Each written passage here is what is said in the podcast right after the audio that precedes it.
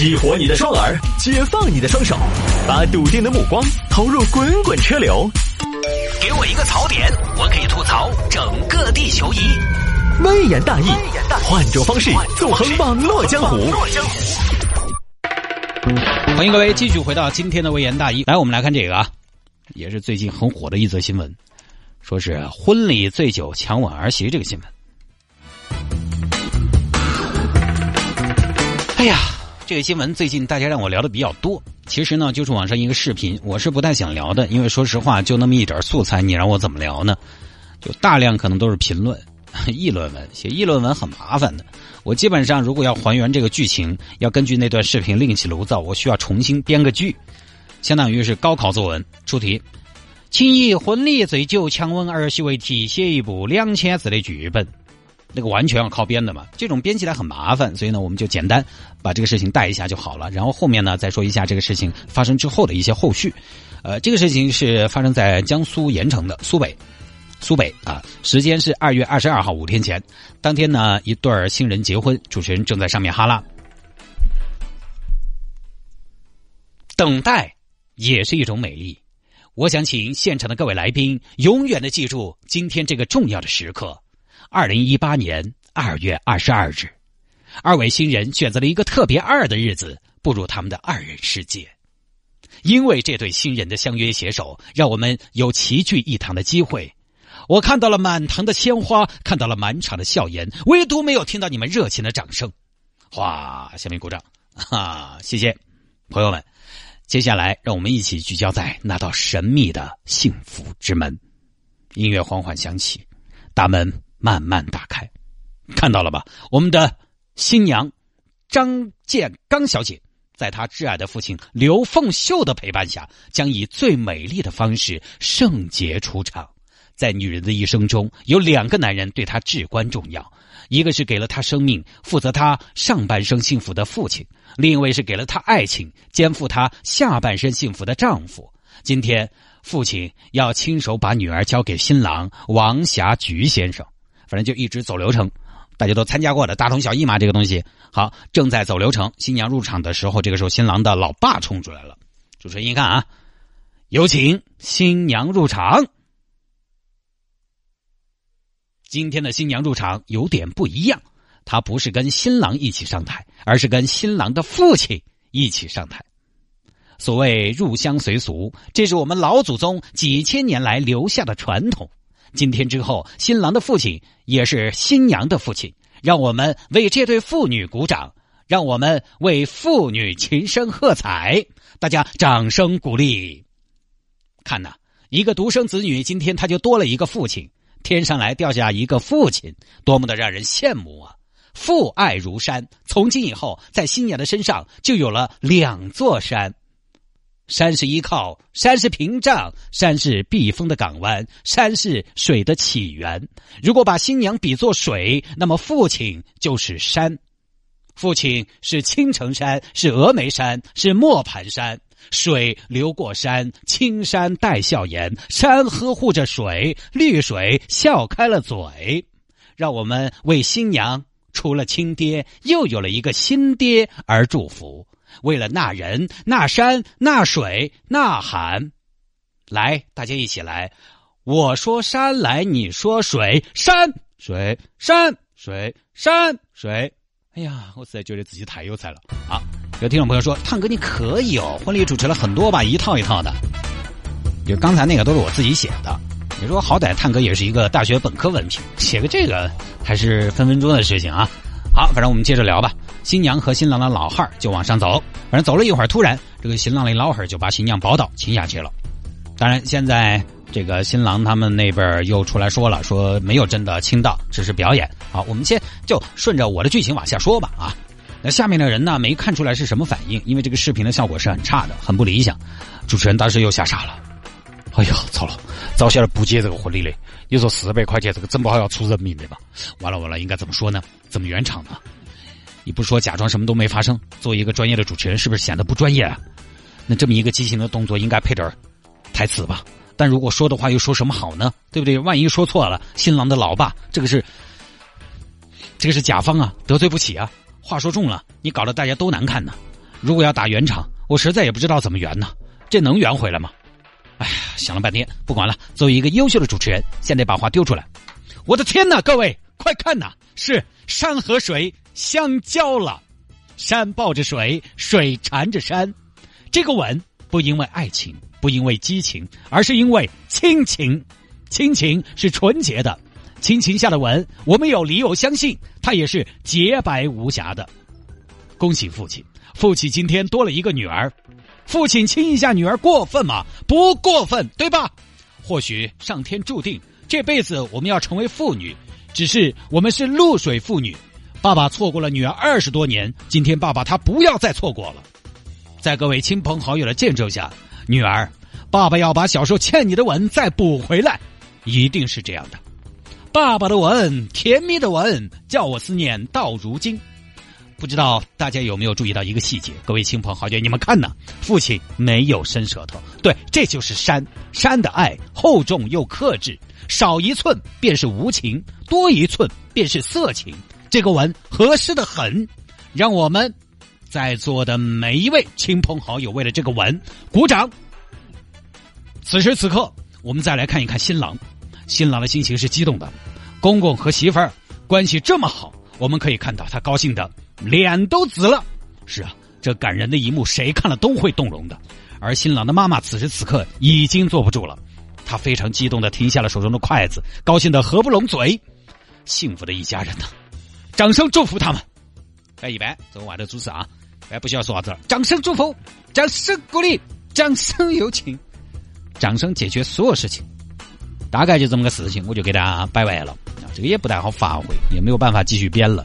几十秒的视频，你要让我继续往下聊，我估计要跑题跑到外太空了，就这么回事。然后呢，这个视频曝光之后，网络就迅速发酵了，大家都去骂这个公公啊，你太过分了。同时呢，网上有传闻说新郎当场就打了自己老爸，你个老不太害的东西，这个是你你儿媳妇的嘛？哎，你啥子嘛？他又不是杨贵妃，这是父子共有产权噻，你儿的就是你的，你不是有我们妈了的吗？接下来又有传闻说公公酒醒之后很恼火，说啊，我，嗨。哎我居然干了这等蠢事，算了，颜面扫地，晚节不保，死了算了，跳楼自杀了。这是一个传闻，还有传闻说事情发生之后，男女双方群殴，女方一看，哇，老流氓弄他；男方这边一看，大哥被打了，这不是就是开玩笑吗？小气，我们的主场当中这个侮辱主办方，你干他，打架，各种后续的传闻，其实呢，现在警方都已经辟谣了，都是假的啊。网上出来的打架的视频是二月十五号江苏淮安打架的视频，完全是另外一件事情。现在新郎的父亲酒醒了，表示后悔。同时呢，因为网上网友太热情了，都来指责他，所以呢，他自己也很恼火，希望大家就手下留情，到此为止。而且现在最新的这个说法是，他说当时根本没亲到，只是一个表演性质的，大概是这样的。这个事情呢，确实就有点狗血，就是了。后来媒体也去采访了江苏盐城当地的一些市民，市民说了，在当地呢，确实有一些闹喜公公和新儿媳的惯例，就老公公和儿媳妇儿。举了个例子，公公扛个钉耙。噔噔噔噔噔呢，然后用绳子拉着媳妇儿绕场一圈，各种各样，反正都有。但是大多数的家庭呢，会提前商量，闹的时候也都知道分寸，适可而止。这个事情呢，强吻啊，虽然是突发事件，临场发挥。这儿我还是不太明白，为什么要闹公公和媳妇儿？大家想一想，我们说各地的风俗不一样啊，为什么要闹公公和媳妇儿？为什么不闹丈母娘和新郎？对不对？你从来没见过闹丈母娘和新郎的吧？对不对？丈母娘和婆婆，我觉得就不高兴了。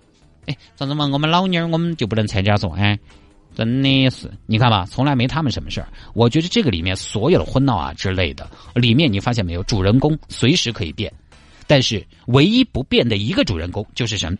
什么？就是年轻的女性。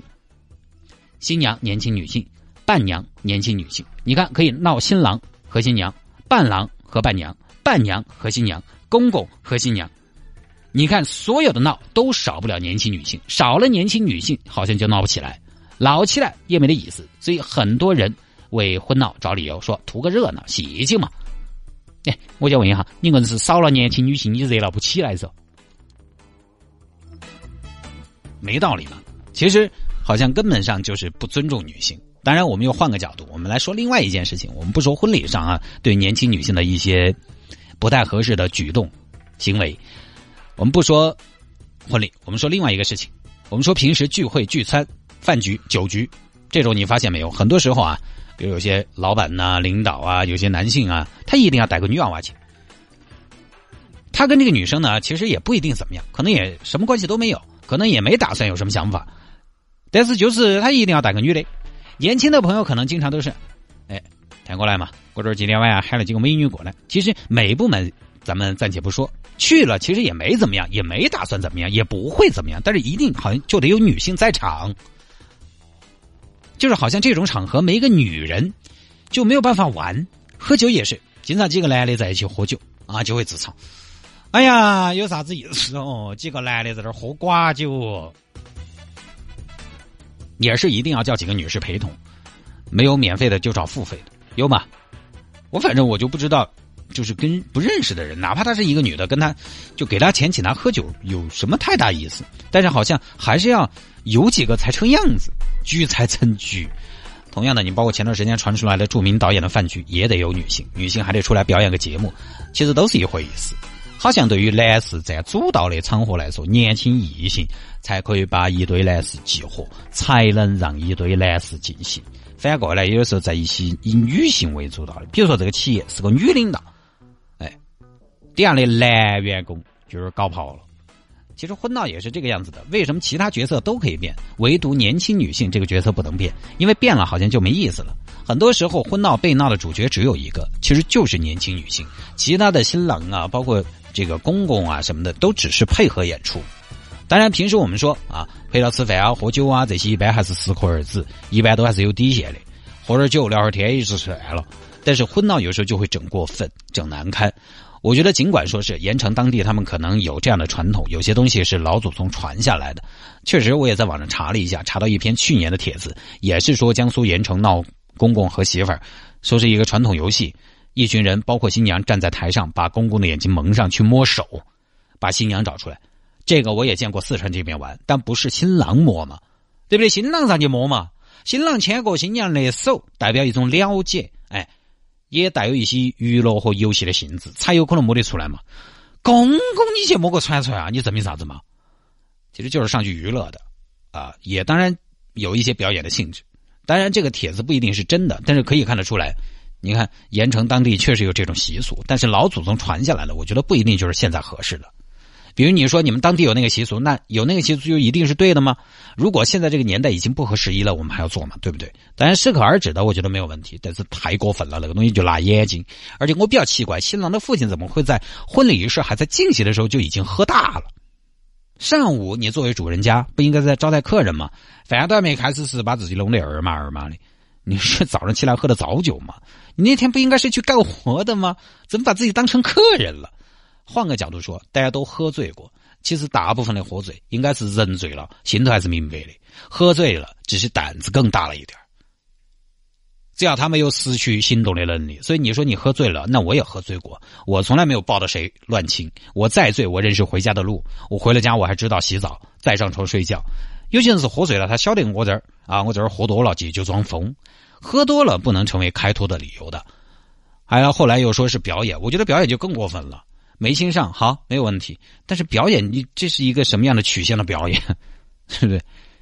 还有哈，公公和媳妇儿反正还是要保持距离。当年我媳妇儿生完孩子，恰好呢丈母娘又生病了，没人照顾，我爸就想要不要过来帮忙，因为我妈走的早嘛。但是我爸想了一下，他。一过来，我就是上班去了，家里边除了保姆也没人，保姆也不是时时刻刻都在。你想了一下，觉得这个音响也不太好，就没来。这个东西人言可畏啊。